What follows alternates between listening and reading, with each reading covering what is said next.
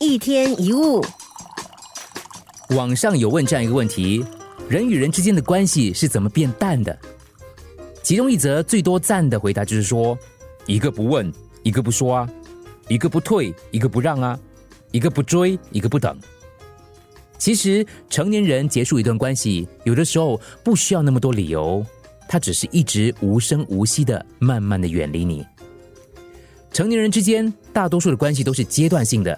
有保质期的，我们彼此总是在改变，慢慢的彼此就变得不再重要，慢慢的也就淡了。但是要记得，相遇是缘分，别离也是生命的另一种安排。无论你遇见谁，他都是你生命当中该出现的人，绝非偶然。他一定会教会你一些什么，所以我们要学会珍惜遇见，笑对别离，欣喜于初见，分开也体面。